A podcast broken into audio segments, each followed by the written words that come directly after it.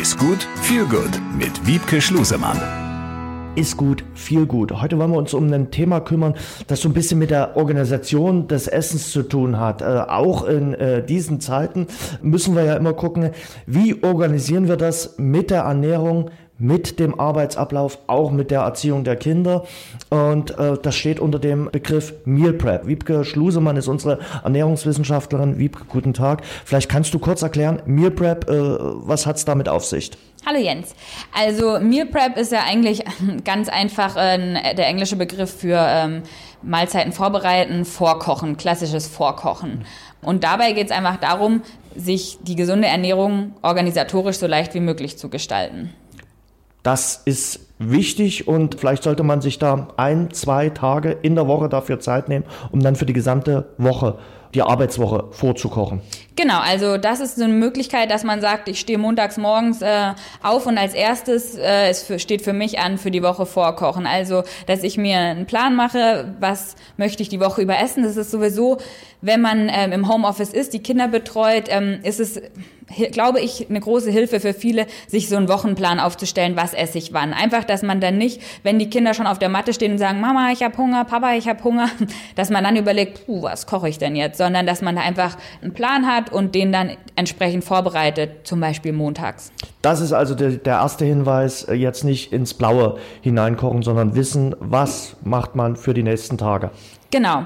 Und da kann man sich ja im Internet zum Beispiel oder in einem Kochbuch auch viel Inspiration holen. Das ist heute gar nicht mehr zeitaufwendig, sich da sich was zusammenzustellen und einfach so eine Vielfalt sich da zu bilden. Dann hat man gleich mal was für den ersten Tag, weil das ist dann frisch gekocht. Genau. Und die anderen Dinge, die bewahrt man dann auf. Äh, entweder man friert sie ein, stellt sie in den Kühlschrank. Worauf muss man da aufpassen?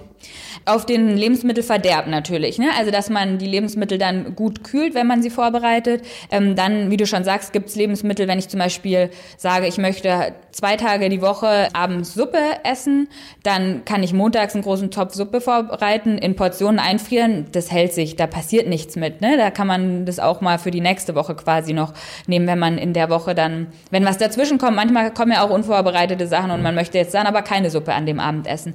Das hält sich dann eingefroren. Ansonsten die Beilagen zum Beispiel, wenn ich jetzt äh, Kartoffeln oder Reis oder Quinoa oder ähm, Hirse oder was auch immer vorkoche, das einfach gut luftig verschließen und im Kühlschrank lagern. Wiebke, gibt es äh, Lebensmittel, wo du sagst, die eignen sich eher weniger für dieses Vorkochen, weil sie eben nur bedingt haltbar sind? Ja, also was so eine Sache ist, ist zum Beispiel Hackfleisch. Klar hält sich länger, wenn es durchgebraten ist, aber eigentlich sollte Hackfleisch an dem Tag, an dem es durch den Wolf geht, auch zubereitet werden. Also optimalerweise holt man sich das Fleisch beim Metzger, wurde frisch gewolft und dann ähm, wird es direkt angebraten abends. Und dann kann ich die Lasagne oder die Tomatensoße kann ich zum Beispiel auch einfrieren, hält sich dann wiederum länger. Wenn ich es nicht einfrieren möchte, sollte ich das einfach am Anfang der Woche dann essen und nicht erst freitags, wenn ich montags die Bolognese gekocht habe. Also das ist, glaube ich, ganz, ganz wichtig, weil natürlich gerade mit Hackfleisch äh, auch viel gekocht wird. Du hast jetzt schon gesagt, okay, äh, man muss natürlich gucken, wenn man für die ganze Woche vorkocht, dass da Alternativen äh, da sind, dass es nicht fünf Tage lang äh, Suppe gibt. Genau, also dass ich jetzt nicht einen großen Topf Tomatensoße koche, äh, einen großen Topf Suppe und ähm, einen riesen Pot Nudeln und jeden Tag gibt's mittags Nudeln mit Tomatensauce und abends eine Suppe. Puh, ähm, ja, also ich bin sowieso ein großer Freund auch von abends Abendbrot. Da muss man gar nicht viel vorbereiten. Da geht man einmal in der Woche einkaufen und kauft sich da eine gewisse Auswahl ähm, an Brotbelag und Aufstrich und holt sich beim Bäcker vielleicht ein oder zweimal die Woche ein frisches Brot und dann ist man für das Abendessen gut versorgt und wie gesagt, vielleicht ab und zu mal eine Suppe oder ein Salat, je nach Belieben natürlich. Ich empfehle dann montags nicht nur Nudeln vorzukochen, sondern vielleicht immer zwei verschiedene Beilagen. In der einen Woche koche ich Reis und Nudeln vor, in der nächsten Woche Kartoffeln und Nudeln, in der nächsten Woche Hirse und Reis. Kommt ja immer drauf an, was auch gegessen wird, aber dass ich da einfach eine Vielfalt reinbringe. Hm. Wie viel Zeit sollte man sich dafür nehmen? Äh, gerade Montag, wenn die Woche startet, beginnt ja auch die Hektik und der Stress. Da sagt nicht jeder, oh, jetzt habe ich auch noch zwei oder drei Stunden Zeit, hier ein Fünf-Sterne-Menü zu zaubern. Genau, ich glaube, das ähm, ist auch sehr individuell verschieden nach Kochkünsten, also wie gut kann ich kochen, wie leicht fällt mir das. Also Montag ist nur eine Idee, ne? Vielleicht ist es für den einen oder anderen besser, sonntags abends zu sagen, hey, ich koche vor und kann morgen ganz entspannt in die Woche starten. Da ist so der Zeitaufwand ähm, ganz verschieden und je nachdem, wie aufwendig meine Gerichte sind, die ich vorkoche.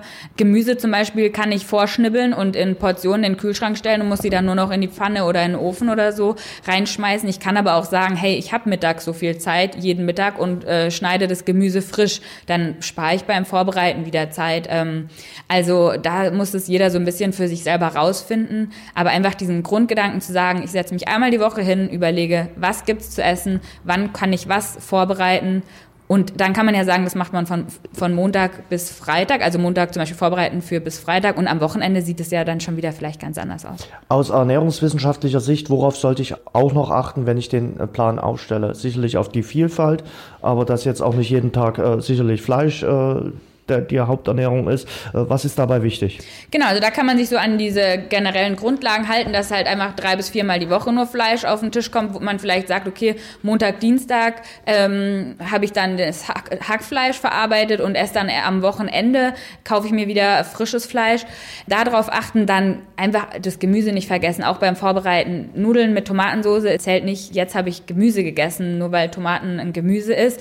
Echt? Ist hat man damit natürlich auch einen Teil Gemüse aufgenommen, aber es sollte sollte schon auch frisches Gemüse immer äh, mit dabei sein. Und auch das lässt sich beim Abendbrot gut mit integrieren, beim Frühstück frisch und vielfältig und bunt. Sehr gut. Und möglicherweise ist dann auch mal eine Bowl ein, ein Thema. Du hast gerade gesagt, wenn man Gemüse geschnippelt hat, dann äh, hat man sicherlich auch noch zwei, drei andere Zutaten. Und ja. auch da ist das dann vielleicht mal eine Alternative. Hatten wir ja auch schon mal angerissen, dass die immer noch relativ äh, beliebt sind. Ja, definitiv. Wiebke, vielen Dank für die Eindrücke. Hm, danke dir. Besser essen, besser genießen, besser leben. Ist gut mit Wiebke Schlusemann.